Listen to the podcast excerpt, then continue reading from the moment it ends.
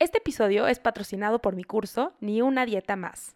Un curso a tu ritmo que te acompaña en el proceso de dejar las dietas para siempre y que así puedas enfocarte en diseñar una vida más plena, auténtica y trascendente. Puedes conocer cómo inscribirte en acuerpada.com diagonal podcast. Es acuerpada.com diagonal podcast. Estás escuchando No Necesitas Adelgazar un podcast contracorriente que cree en la inclusión radical, en las historias poderosas y en lo transformador que puede ser encontrar tu lugar en el mundo. Soy Ana Pau Molina, soy psicóloga y puede ser que me conozcas también como acuerpada. En este podcast escucharás historias de personas que están retando a la cultura de dietas, a la gordofobia y a la violencia estética. Espero que te sirvan como recordatorio de que puedes vivir una vida plena, auténtica y trascendente sin perder un solo gramo de peso. No puedo explicar lo que siento de estar diciendo esto. Estamos empezando la segunda temporada de No necesitas adelgazar y yo no puedo creer que esto sea una realidad todavía. Em, me da mucho gusto que hayan sido pacientes con nosotras. Con nosotras me refiero al equipo No necesitas adelgazar, en darnos chance de agarrar un poquito de paz para poder eh, darles un producto súper chido que les sirva mucho en sus procesos de aceptación corporal y que las acompañe en este proceso que a veces se siente muy solo, ¿no? Se siente muy solo a veces ser la única persona gorda o la única persona gorda que lo entiende, que entiende que realmente no necesitamos adelgazar. Y me han llegado muchos mensajes eh, de la comunidad, de cuánto les ha servido, de cuál ha sido su episodio favorito. Y me encanta leerlo porque hay episodios que incluso para mí tal vez... Eh, pues no sé, tal vez yo ya conocía muy bien a la persona, entonces no me pareció un episodio tan sorpresivo y que ustedes mismos me van escribiendo y me dicen, este episodio, este, este tal cual que me estás diciendo aquí, este fue mi favorito, este me súper encantó em, y eso ha sido muy lindo para mí. Ha sido muy lindo poder escucharles y leerles y saber que pues que les esté impactando en algo esto. Em, creo que va cumpliendo su objetivo y eso ha sido muy lindo. Y me di cuenta que en el primer episodio, pues obviamente yo me tenía que presentar, muchos de ustedes no me conocían antes de No Necesitas Adelgazar, yo tenía que explicarles pues de dónde vengo y, y por qué elijo hacer las cosas como las elijo hacer y, y, cuál es como mi pasado y de dónde está inspirado este proyecto de No Necesitas Adelgazar. Pero me di cuenta que nunca les expliqué por qué se llama el podcast No Necesitas Adelgazar. Y eso es lo que quiero hacer en este episodio. Sé que el nombre es bastante explícito y se explica un poco solo, pero de todas formas me gustaría como tomarme el tiempo de explicar a qué me refiero cuando nombro a un podcast no necesitas adelgazar. Se imaginarán que es un rollo nombrar algo. si nombrar a una persona es difícil, ¿no? De por sí siempre es todo un rollo cuando viene un bebé eh, nombrarle. Cuando viene un proyecto también es bien difícil, porque por supuesto que el nombre puede cambiar después, pero pues el nombre nos dice mucho de qué es algo, ¿no? De qué es un proyecto, un podcast, una película.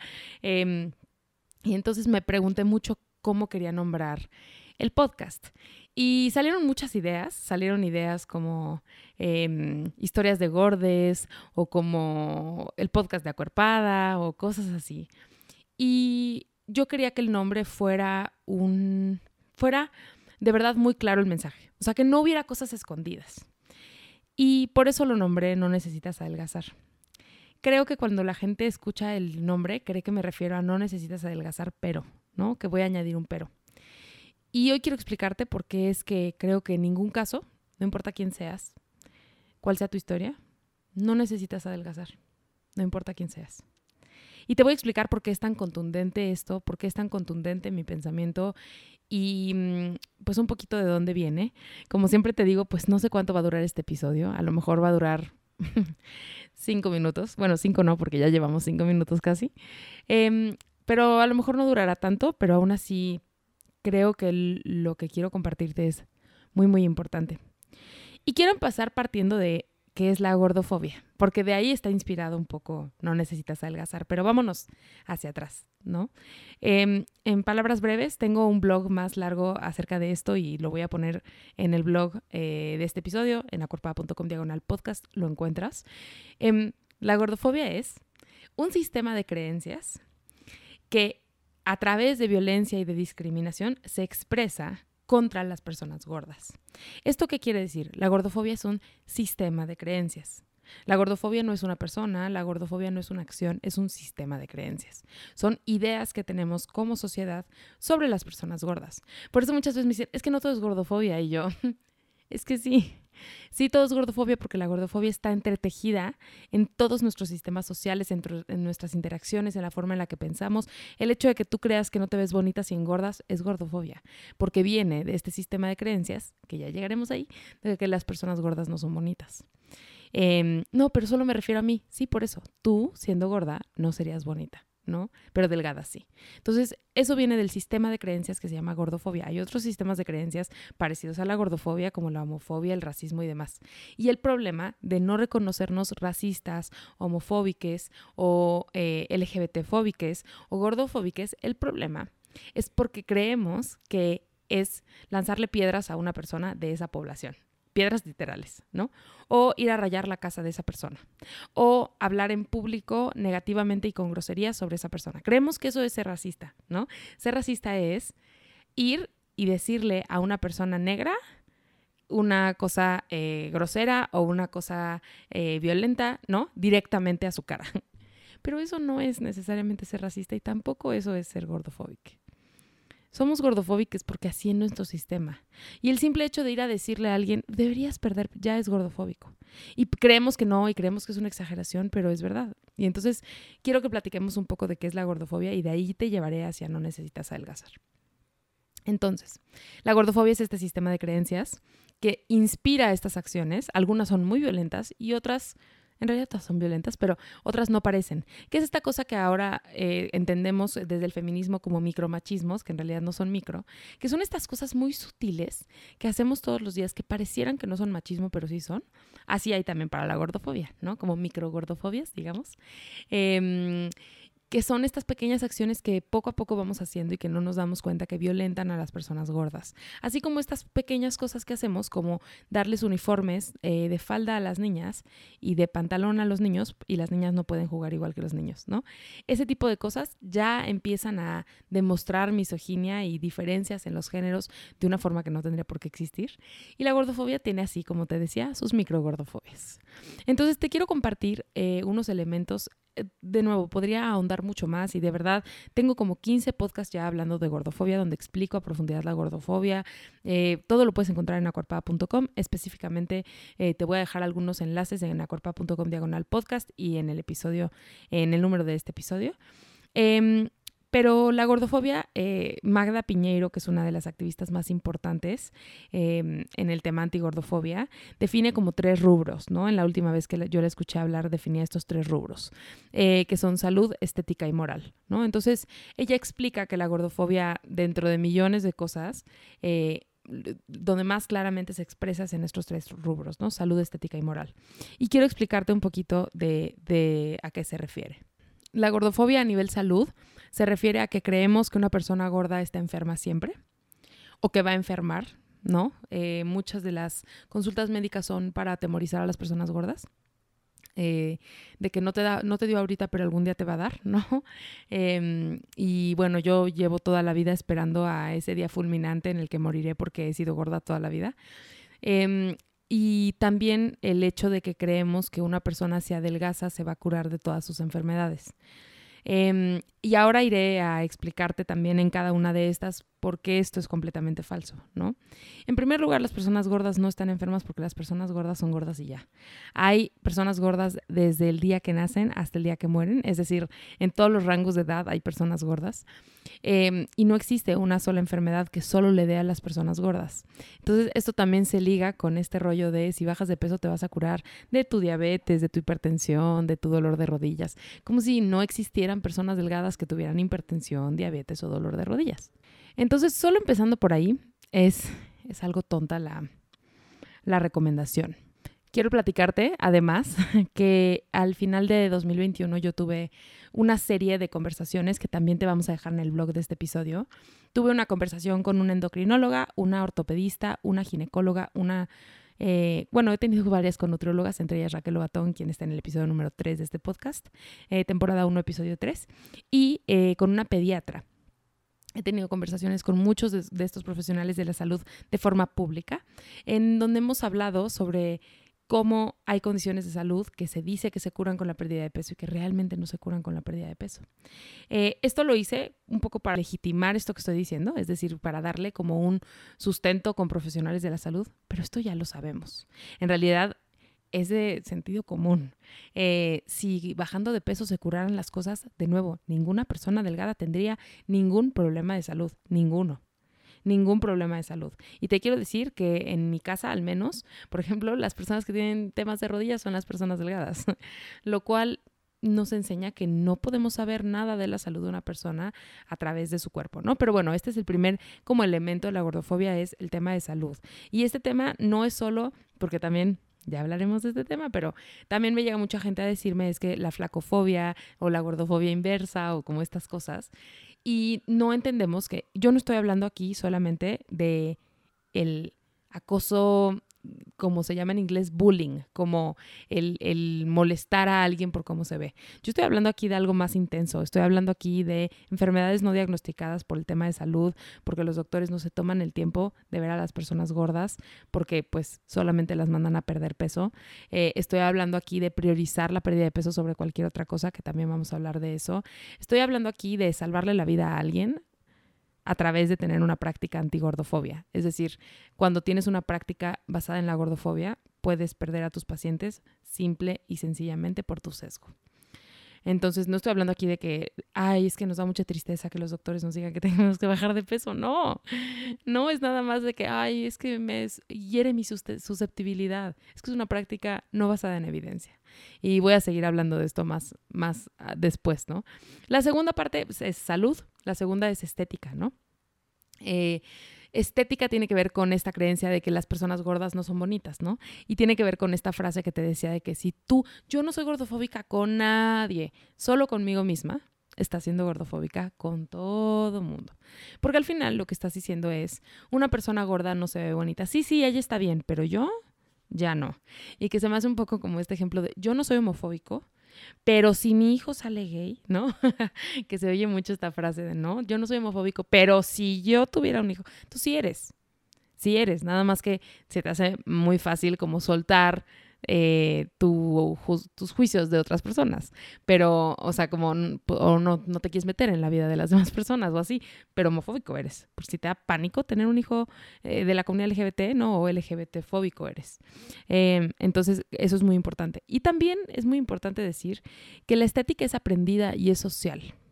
Y por eso la estética cambia con el tiempo. No es que estemos entre comillas, evolucionando de alguna forma o así.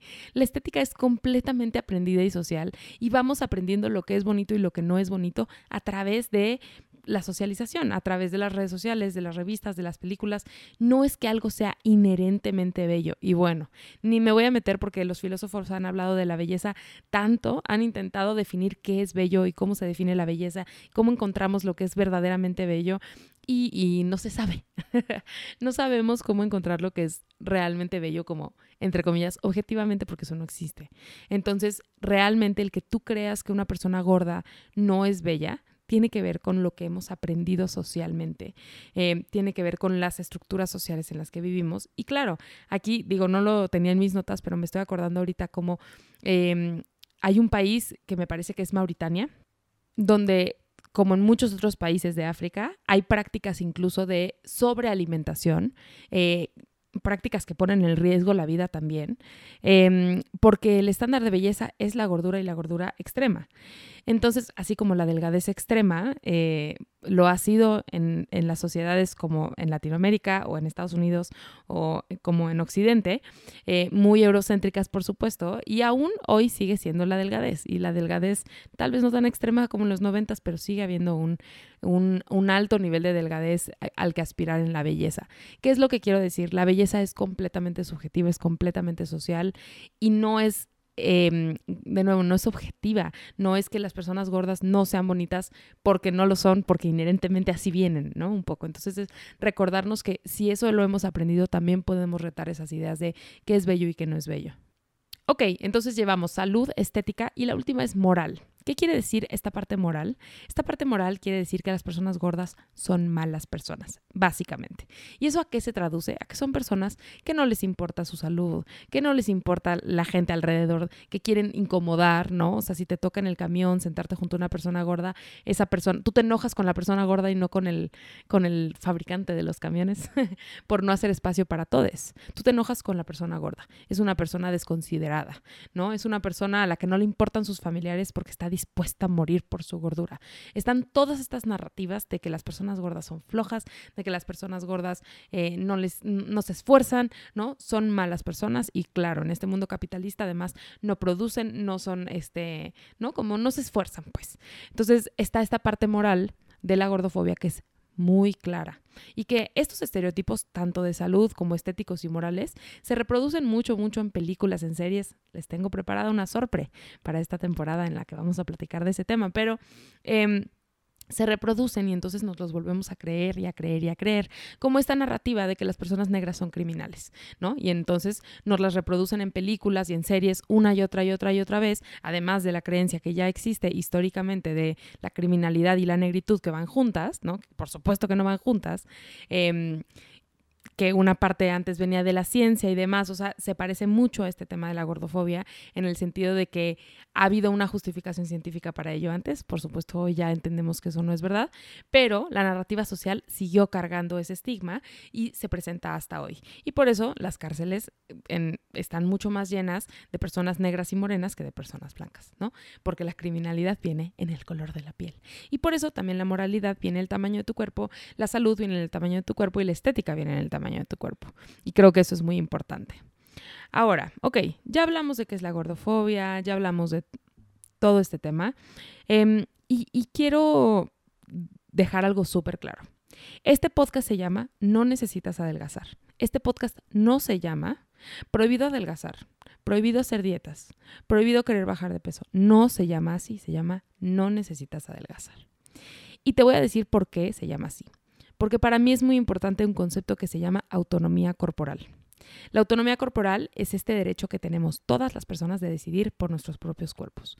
Yo lo creo esto como feminista, lo creo como activista antigordofobia, lo creo como persona. La autonomía corporal es una cosa que tiene que existir, que cada quien decida por su propio cuerpo. Y esto incluye qué comer, qué no comer, cómo dormir. Todo, la autonomía corporal es un derecho que nadie te puede quitar, aunque aunque lo intentan y aunque las leyes lo imposibilitan, pero es un derecho de todas las personas.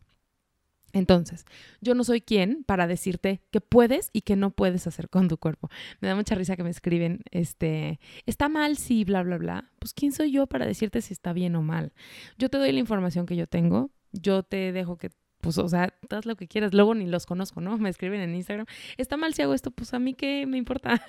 o sea, no sé, como que tú vas a tomar las decisiones que tú quieras para tu vida y creo que justo la cultura de dietas nos, nos quita autonomía, porque entonces tenemos que estar cumpliendo con lo que dice mi nutrióloga, con lo que dice no sé quién, con lo que dice mi mamá, con lo que dice la sociedad, y la autonomía se ve súper coartada. La autonomía corporal es una de las cosas más, más importantes y solo quiero dejarlo muy claro. La autonomía corporal es algo en lo que yo creo, pero tengo que darte toda la información, porque ¿qué es lo que me pasa? Tengo que serte muy honesta. Mira, ya estamos aquí tú en la chisma tú y yo. Si ya pasaste de este momento, pues ya llevamos 20 minutos platicando. Creo totalmente en la autonomía corporal, te lo acabo de decir, ¿no? Pero también me da mucha tristeza cuando la gente con esa autonomía corporal decide hacer algo que les lastima. Y, y eso me parece que es porque realmente no son autónomes de miles de cosas que es entendible, ¿no? O sea, no son autónomes de sus sistemas sociales, de sus sistemas de salud, eh, han vivido violencia toda la vida y entonces continúan perpetuando esa violencia, intentándose adaptar a la mirada del violentador. Entonces, eh, creo que eso es muy importante, que sepas que no porque yo digo que cada quien tiene derecho a hacer lo que quiera, no me da tristeza cuando veo que la gente cercana o no, eh, aún sabiendo todo esto, decide tomar en sus propios cuerpos eh, una vía distinta o una vía que yo sé que les va a herir, ¿no? Eh, pero pues no puedo transitar el camino por ellas, no puedo, y que esto también ya lo hablaremos en otro episodio, pero pues no puedo hacer el proceso por ellas. Yo tuve que hacer el mío, yo no lo puedo hacer por ellas, ¿no? Y creo que eso es algo que hay que acordarnos. Les puedes mandar este, este episodio si quieres para que conozcan un poco más de cómo piensas tú y que también sepan esta postura que tal vez tú empiezas a tomar conmigo de la autonomía corporal para todas las personas.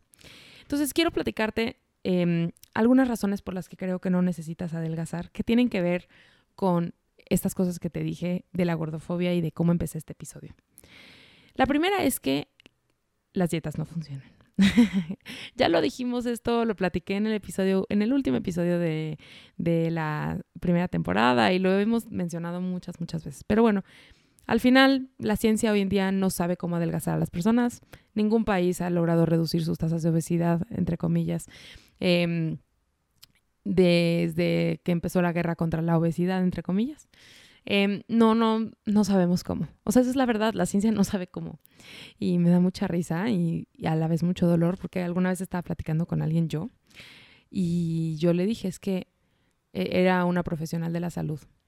Y le dije, es que de verdad tienes que dejar de recetar pérdida de peso porque ni tú sabes cómo lograrlo, porque la ciencia no sabe cómo lograrlo y por eso cada día salen nuevas pastillas y nuevas cosas porque la realidad es que no sabemos no sabemos cómo adelgazar a las personas.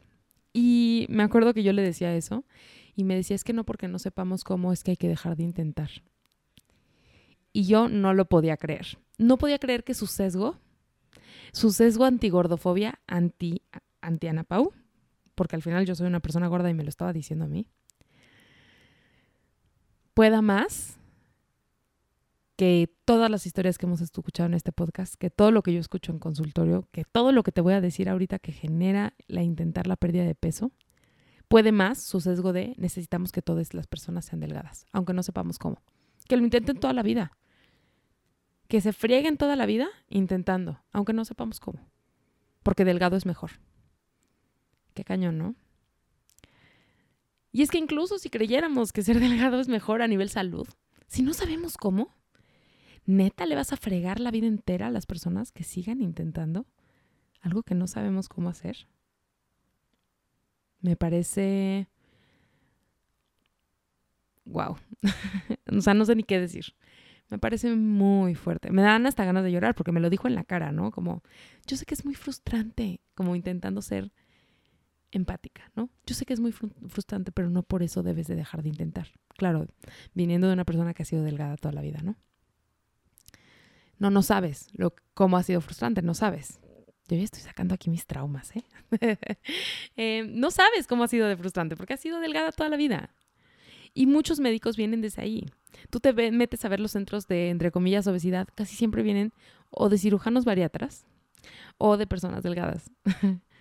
Entonces, no, no sabes, no sabes lo que yo he vivido, no lo sabes.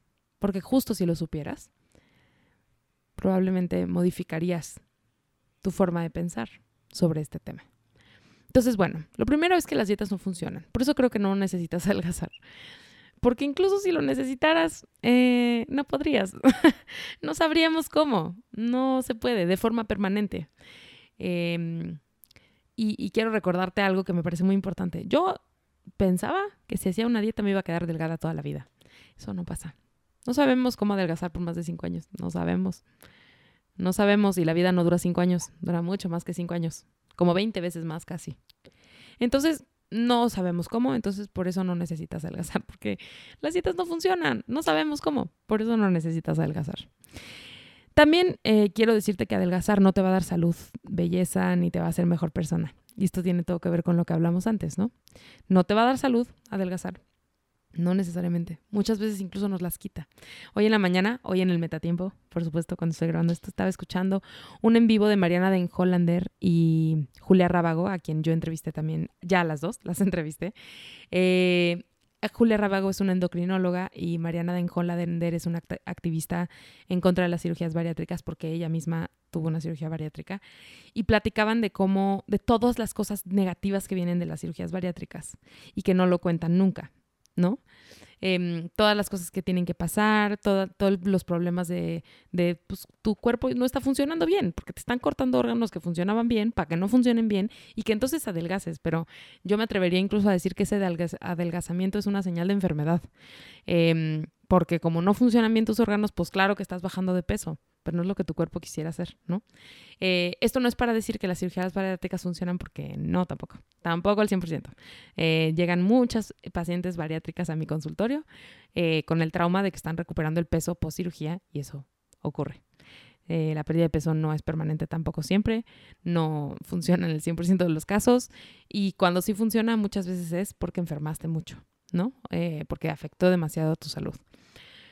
Em, entonces, bueno, adelgazar no necesariamente te va a dar salud, muy pocas veces de hecho. Eh, no te va a dar belleza necesariamente tampoco. Y tampoco te va a hacer mejor persona. De hecho, probablemente te haga más irritable, te haga más obsesive y entonces haga que te alejes de las personas que te aman. Em, porque pues ya no puedes salir a comer siempre, porque pues tienes un menú especial, o estás de malas porque tienes hambre todo el tiempo, o estás obsesionada con el ejercicio y entonces te pierdes de planes. Entonces, no, adelgazar no te va a dar salud, ni belleza, ni te va a hacer mejor persona. Entonces, no, no creo que necesites adelgazar para ser mejor persona, ni para sentirte más bonita, ni para tener mejor salud. Hay miles de cosas que puedes hacer por la salud que no tienen nada que ver con el peso, absolutamente nada. De hecho, yo creo que em, eh, tampoco adelgazar te va a llevar a cuidarte. Em, yo creo que las dietas no, nos ayudan al opuesto, a no cuidarnos, a no ponernos atención, a no escuchar a nuestros cuerpos, porque estamos poniendo atención a la báscula. Y la gente que dice, no, no, no, pero no es el objetivo principal, ajá, pero si tú vas a un plan alimenticio, entre comillas, como le dicen ahora las dietas, o un lo que sea, ¿no? Me encanta que no les gusta decirles dietas, pero son dietas. Em, si tú vas a, un, a una dieta y la nutrióloga, nutricionista o el médico te dice, eh, no, no es para la pérdida de peso, este, ese no es el objetivo principal, vamos a cuidar tus niveles, ajá. Pero si tú haces ese plan alimenticio y tu médico te pesa todas las consultas y te va diciendo cuánto vas bajando, además de tus análisis y todo que van muy bien, ¿no? Tú dime qué va a pasar el día que no bajes de peso o que pasen seis meses y no estás cambiando de peso. Por supuesto que vas a empezar con cosas más intensas. Y tú podrías decir, no, no, no, para nada. Yo, mira, con que mis analíticas están bien. Pero eso es mentira, es mentira.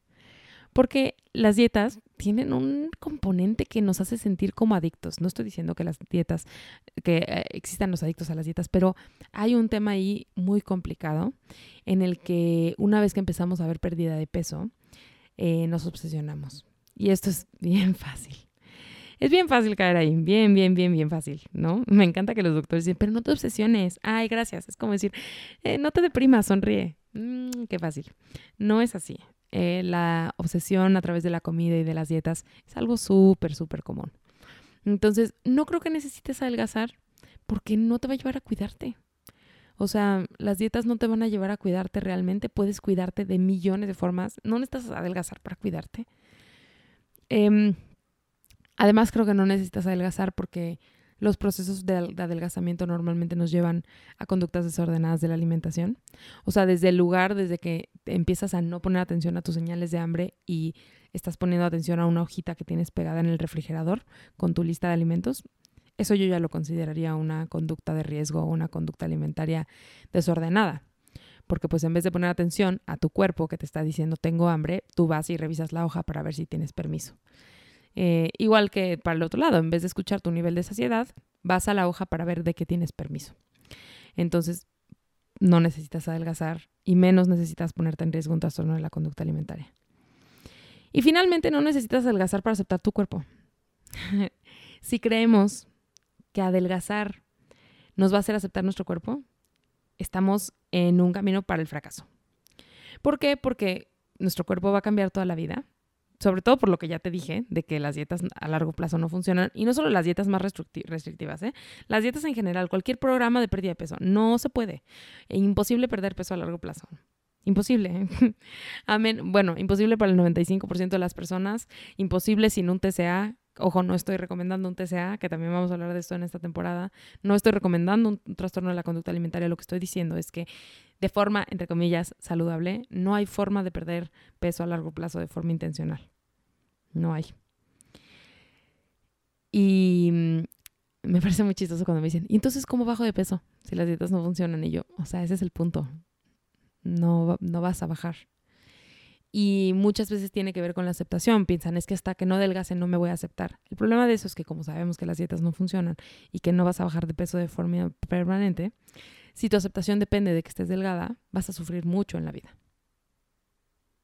Mucho. Vas a sufrir mucho. Porque entonces va a depender de que tu cuerpo sea de cierto tamaño. Para que te puedas aceptar. Porque yo no me puedo aceptar si engordo. ¿Cómo? Y esto no lo digo para las guerreras de la aceptación, de que demuéstrale al mundo, no, lo digo por ti, vas a sufrir mucho si tu aceptación depende de eso. Tener que reconfigurar tu relación con el cuerpo cada dos años. Tener que reconfigurarlo si tu cuerpo cambia, si envejeces. Tener que reconfigurarlo porque tu aceptación depende de tu cuerpo hoy. No puede depender de eso. Lo único que tenemos certero en la vida alrededor del cuerpo es que tu cuerpo va a cambiar para siempre. Siempre va a estar cambiando, porque la vida va a cambiar. Tu cuerpo va a cambiar. Entonces realmente no necesitas adelgazar para aceptarte. Entonces, ¿qué es lo que quiero decir con todo esto? Y que quiero regresar a centrarme en el tema de salud, porque esto es la carta, la gran carta, ¿no? A la gente no le gusta decir que le cae mal a la gente gorda, a la gente no le gusta decir que son gordofóbicos, a la gente no le gusta decir, pero sí que pueden decir, y sí que les encanta decir que por salud tiene que ocurrir. Y es que no necesitas adelgazar ni por salud. Ni por salud. Porque las condiciones de salud no se sanan adelgazando, se sanan sanando. se sanan con medicamentos, se sanan con modificaciones en la rutina, como dormir mejor, como comer ciertas mezclas de alimentos, agregar nutrición. Así se sanan las cosas, bajando de peso no. Y si tu intervención de salud incluye la pérdida de peso, está por fracasar porque lo que te vas a enfocar tú es en la pérdida de peso. Y lo sabemos, lo sabemos, hermana. Tú estás escuchando esto, estás diciendo, no, para nada, yo no, lo sabemos. Lo sabemos porque la presión y la vida de la gente gorda es tan horrible que haríamos lo que fuera por adelgazar. No, adelgazar no es algo positivo, para empezar, pero no es que esté prohibido adelgazar. Nuestros cuerpos van a cambiar durante la vida. Puede ser que yo adelgace algún día porque envejecí, porque lo que sea. No es eso, sino que la pérdida de peso a largo plazo es un caminito hacia el fracaso. Entonces, no, ni siquiera por salud necesitas adelgazar. Puedes sanar tus condiciones de salud si encuentras un equipo adecuado antigordofobia y si no, todos los, episodios, todos, al principio traen un audio que dice que este podcast está patrocinado por mi curso Ni una dieta más. Lo has escuchado muchas veces si has escuchado el podcast. En ese curso yo te explico cómo hablar con tus médicos para explicarles que no quieres bajar de peso. Y esto no es para unirte a mi culto, ojo, no tiene nada que ver. Em, no es para unirte a mi culto de gente que no quiere adelgazar, es para que te sientas más segura en tus consultas médicas. Es para que puedas pedir atención de calidad y que en vez de que te manden a bajar de peso, como siempre, para todas tus condiciones de salud y tú estés frustrada porque intentas bajar de peso y le echas muchísimas ganas y no lo logras porque vuelves a recuperar el peso y entonces te sientes un fracaso y estás en este ciclo constante que te den el tratamiento que mereces. Que te den el tratamiento que mereces, que le dan a todas las personas delgadas. Que te den la pastilla que necesites, que te den las cosas que necesites. Porque incluso si tú dijeras, mm, no quiero tomar pastillas durante la vida. La verdad, no, no quiero estar tomando pastillas. La pérdida de peso no va a ser permanente. Y vas a estar dañando más a tu cuerpo. De hecho, en mi perfil tengo eh, más de 20 razones para las cuales no hacer dietas. Y ahí explico muchos de los daños que hacen las dietas al cuerpo y lo hemos visto en estos episodios. Em, estás dañando más a tu cuerpo a través de hacer dietas y de intentar bajar de peso. Entonces, verdaderamente no necesitas adelgazar. Y creo que para mí por eso era tan importante ponerle este nombre. No es, no necesitas adelgazar a menos que tengas esta condición de salud. O no necesitas adelgazar a menos que quieras bla, bla, bla, bla, bla. Es que no necesitas adelgazar nunca, no importa quién seas. Y, y espero que te quede un poco más claro de dónde viene este nombre y por qué era tan importante para mí que lo hiciéramos tan explícito. Este es un, en inglés se dice blanket statement, que quiere decir como un, un término paraguas o como un, una oración paraguas que cubre a todas las personas, no importa quién seas, no necesitas adelgazar. ¿Quieres volverte un atleta de alto rendimiento? Vuélvete un atleta de alto rendimiento un atleta de alto rendimiento gordo. Existen, te lo juro. Pues así empezó esto. Así empezó Acorpada. Buscando a esos atletas que yo quería saber si existían. Existen. ¿Te quieres embarazar? y tu médico te dice que si no bajas de peso no te puedes embarazar. Ve a ver la plática que tuve con Nelly Achar en donde hablamos de los embarazos en cuerpos gordos. Ve a ver el episodio número 5 que grabé con Gabilu Mireles donde hablamos de embarazo. ¿Quieres hacerte la cirugía bariátrica? ¿De verdad? Ve a escuchar lo que hice con Mariana de Hollander en mi Instagram. Quédate por aquí porque hablaremos un poquito de la cirugía bariátrica en, este, en esta temporada. De verdad, de verdad te lo prometo, no necesitas adelgazar, no importa quién seas. Y yo sé que después de escuchar este podcast a lo mejor se te va a antojar venir a consulta para decirme, pero es que yo tengo estas cosas y entonces yo quiero saber si yo... Eh, de inicio te digo que no, no importa quién seas, no necesitas adelgazar. Em, pero por eso es que existen tantos cursos en Acuerpada y que intento poner mucho contenido a su disposición para que puedas ir construyendo una vida como la que tú quieres. Y mm, ya sé que voy a recibir mucho odio en este video, sobre todo en este porque a los doctores les puede más el sesgo de veras. Les puede más el sesgo. Yo, a mí me parece sorprendente que después de escuchar 14 episodios que ya llevamos y este, que es la primera temporada de la, perdón, el primer episodio de la segunda temporada, me sorprende que después de escuchar todas esas historias de sufrimiento todavía dijeran, pero es que aún así lo tienen que intentar. ¿No? ¿Cuánto, cuánta falta de empatía y esa empatía no se quita diciendo, pero es que sabemos que es una enfermedad y aunque no sea tu culpa lo tienes que resolver. Es que no están entendiendo nada. Eh, no se dejen engañar por estas nuevas eh, tendencias que hay ahora en el tema de salud, sobre todo en México, eh, de médicos que dicen que son, trabajan, entre comillas, obesidad sin estigma. El simple hecho de usar la palabra obesidad ya es un problema.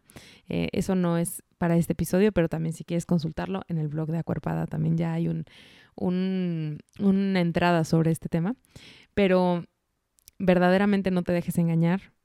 Si alguien receta la pérdida de peso es porque no es sin estigma, es porque el estigma está ahí, ¿te acuerdas? Estética, moral y salud.